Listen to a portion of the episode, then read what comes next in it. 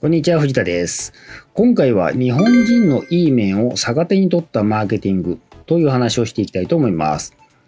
幼稚なマーケティング、えーセールスのノウハウがですね、えールフしたのが原因だと思います。いわゆるですね、お店店舗に一度足を踏み入れると面倒くさいことになる。ということをですね、ほとんど全てのですね、消費者がですね、えー認識してしまってると思います。で、日本人はですね、きっぱりとですね、断るのがですね、苦手なんですね。だからですね、どんどん今後はですね、お店に近づかなくなると思います。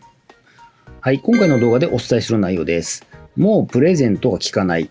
新服新私服店3000円のクーポン。断れない日本人の不安を取り除く。こういった順番でお伝えしていきます。私のことをご存知ない方多いと思います。簡単に自己紹介させてください。サクッと1.5倍速15秒ぐらいでお伝えしますので見てください。藤田博と申します。ウェブ集客コンサルタントをやっています。大学卒業後15年ほどシステムエンジニアとしてサラリーマンをやっていました。脱サラ独立してフリーのコンサルタントとして14年ほどやってこれております。現在は顧問契約とオンライン講座をサービスとして提供しています。よろしくお願いします。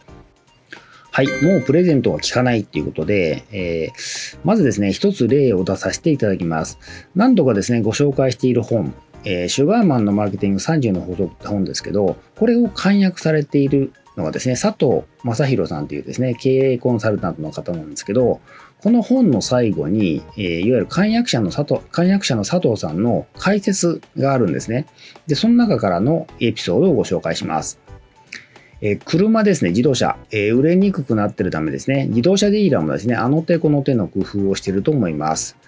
例えばですね、ディーラーからあなたにプレゼント付きのキャンペーン DM が届いたとしましょう。そしてですね、そのプレゼントがなかなか魅力的だったとしましょう。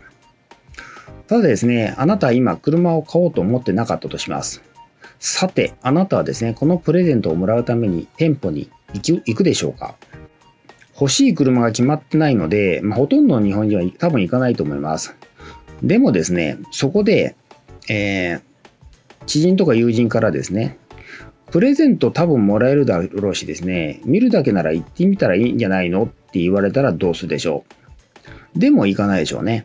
理由は見に行ってしまうと営業マンに言いくめくるめられてしまいそうな予感がするからじゃないですかね。えーだから近い将来にですね、他に欲しい車が出てきたらですね、そういった状況になってるっていうのは避けたいですよね。それにもしですね、その場切り抜けたとしますよね。その場で買わないと言って切り抜けたとしても、その後もですね、営業っていうのは続くだろうからですね、それも嫌でしょうし、えーそれより何よりですね、全く買う気がないのに行ってですね、相手の手を煩わせるのっていうのがですね、悪い気がすると思うんですよね。以上、こんな感じがですね、日本人の顧客の典型的な心理なんだそうです。はい、新私服店の3000円クーポンということで、で、もう一つの例としてですね、今度はですね、私の体験したことをご紹介します。私がですね、まだサラリーマンだった頃の話なんですけど、まあ今からもうほんと15年以上前、もうちょっと古い話なんですけど、当時はですね、まだですね、通勤はスーツが当たり前の時代だったんで、私もですね、えーたまに新私服店に足を運んでたんですよね。で、まあ今となってはですね、もう、まあ失礼な言い方ですけど、瀕死の、えー新私服業界ですが、まあ当時からもうすでにですね、かなり厳しかったようで、店舗でのセールスって結構えぐかったんですよね。で、私がですね、行ってた、えー新宿よく行ってた新宿店はですね、えー確かですね、専用のクレジットカードみたいなのがあってですね、それを、え契約してると、年間、年に1回ぐらいですね、3000円の金券、クーポンがですね、送ってきます。あの、丸々金券として使えるやつですね、割引券じゃなくて。で、私はですね、えこれを使って、え5000円ぐらいのジャケットが2000円で買えるなと思ってですね、えのこのことお店に出向きました。そしてあろうことがですね、あの、お店に入ってですね、店員さんにですね、3000クーポンを見せながらですね、5000円ぐらいのジャケットを探してますと伝えてしまったんですよね。その後ですね、店員さんの取った行動を予想できるでしょうかはい、そうです。8000円のジャケットを勧めてきました。いや予算、5000円ですからって私が言ってもですね、もう当然のように3000円クーポンがあるんですから8000円の買いますよ。というふうな感じで返されたってわけですね。で、まあ今の私はですね、違うんですけど、当時の私はですね、まあ今よりもかなり日本人っぽかったので、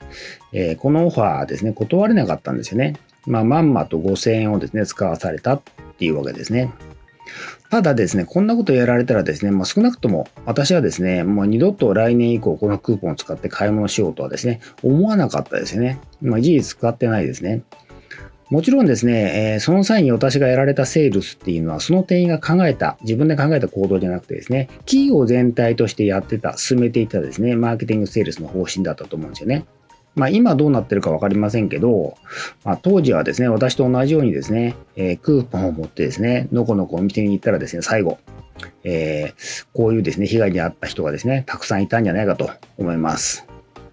もう本当にですね、確実に顧客を遠ざけるマーケティングだと思います。はい。断れない日本人の不安を取り除くっていうことで、ではですね、こういった心理になってしまっている日本人に来てもらうにはですね、どうすればいいかっていうことなんですけど、えそれはですね、売り込まれる心配をなくしてあげること、そしてですね、オファーに対しても気兼ねなく断れる保証をしてあげることです。この2点ですね。え日本人の多くっていうのはですね、白黒はっきりさせたくない人が多いんですよね。これはですね、え日本人の特性で、いい面でも、あ、いい面であるですね、思いやりっていうですね、心遣い、えー、配慮っていうやつなんだそうです。ところがですね、海外由来のマーケティングっていうのはですね、この日本人の良さをですね、逆手に逆手にとって悪用しているケースが多いんですよね。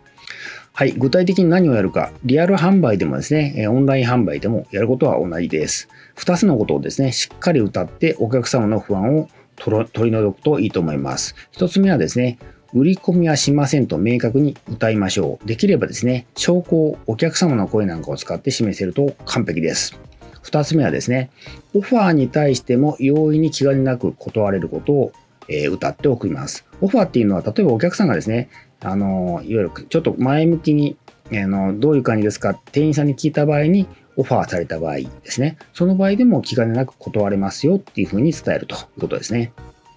そして、えー、いわゆる簡単に気兼ねなく断れることもですね、えー、その理由をですね、証拠付きで、えー、示すと完璧ですね。えー、例えば文章の説明としてはですね、こうこうこういった理由でオファーに対しても気兼ねなくお断りいただけるよう配慮してますみたいなことをですね、書いておくといいと思います。はい。では、もっと具体的にですね、えー、私のビジネス、コンサルサービスの場合はですね、えー、どういうふうにしてるかっていうのをですね、ちょっとご紹介したいと思います。